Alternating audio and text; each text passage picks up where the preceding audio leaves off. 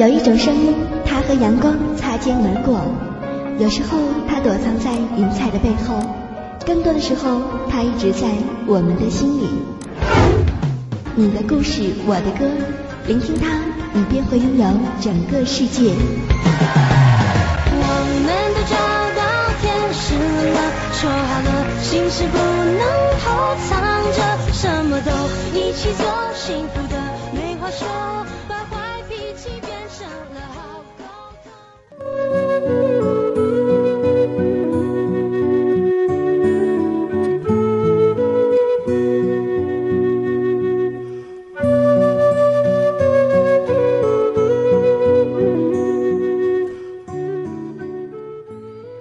欢迎您来到我们今天晚间的《你的故事我的歌》。今晚的故事叫做《眼睛》。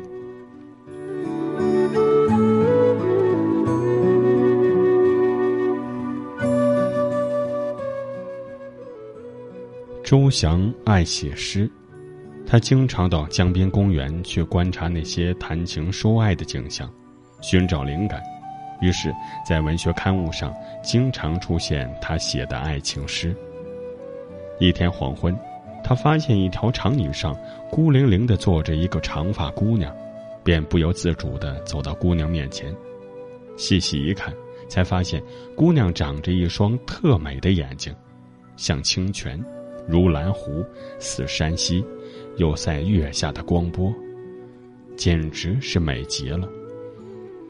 姑娘倒也大方，对站在自己面前细细观察的人根本不予理会，依旧坐着不动，面不改色心不跳，神色十分的平静。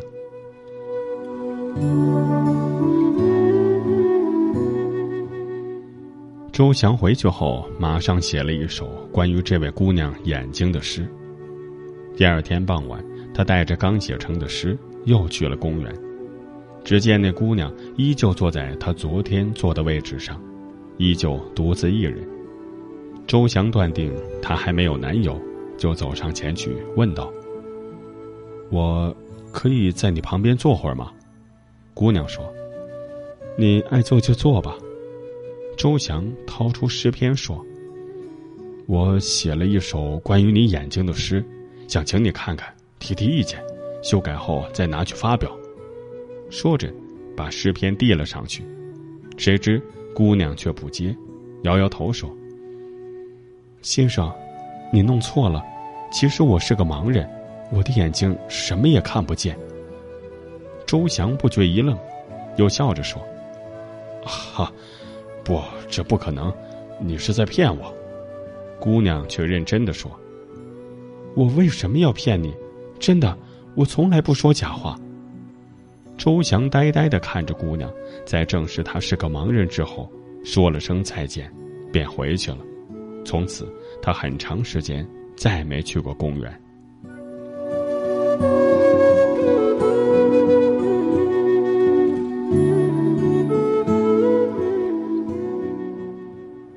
一个多月后的一天黄昏，周翔又去了公园。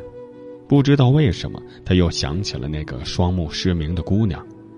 说来也怪，那姑娘还坐在原来那条长凳上，所不同的是，她旁边多了个英俊的小伙子，而且搂着姑娘的肩，显得很亲热。周翔急忙走过去，背朝他们站定，竖起耳朵听他们谈话。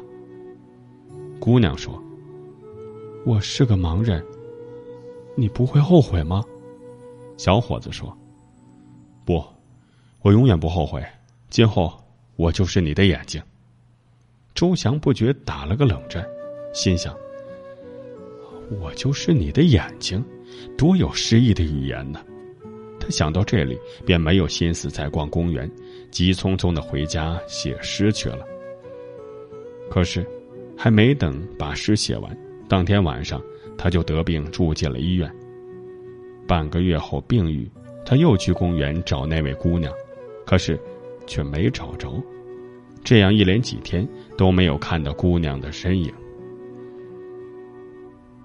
三个月后的一天傍晚，朱祥猛然发现，那姑娘又出现了，而且就坐在那张常坐的长椅上，却没有那个英俊的小伙子。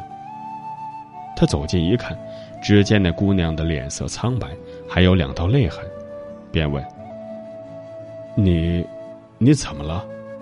姑娘说：“你是谁？”周翔微微一笑：“哦，我是写诗的，我曾经写过关于你眼睛的诗，你忘了？”姑娘点点头。哦，你是诗人，坐会儿吗？周翔说了声谢谢，就在姑娘身旁坐了下来，又问：“你那位男朋友呢？怎么没来呀？”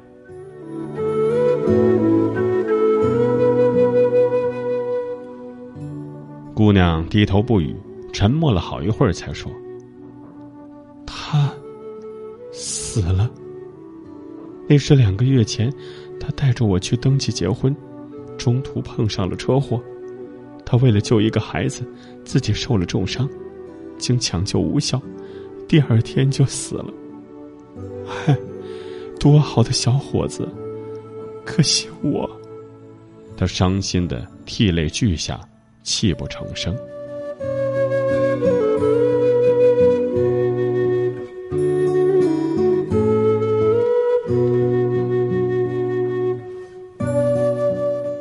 周祥对姑娘的遭遇深表同情，急忙安慰她说：“是啊，人生的道路上难免碰上坑坑洼洼，你还年轻，前面的路很长，要保重身体，别太伤心了。你如果信得过我，我愿意做你的眼睛。”谁知姑娘平静的说：“谢谢你的好意，我有眼睛。”是吗？那你以前说的是假话了？不，我从来不骗人。他临死前要医生把眼角膜移植给我，医生照他的话做了，手术很成功，使我的双目重见光明。是他给了我一双眼睛。姑娘说完，站立起来，和周翔握握手后，径直离开了公园。从那以后，周翔再也没有看见过这位姑娘。但他忘不了她，也忘不了那位不知姓名的英俊小伙子。据说，他由此觉得自己太浅薄，再也没有写过一首爱情诗。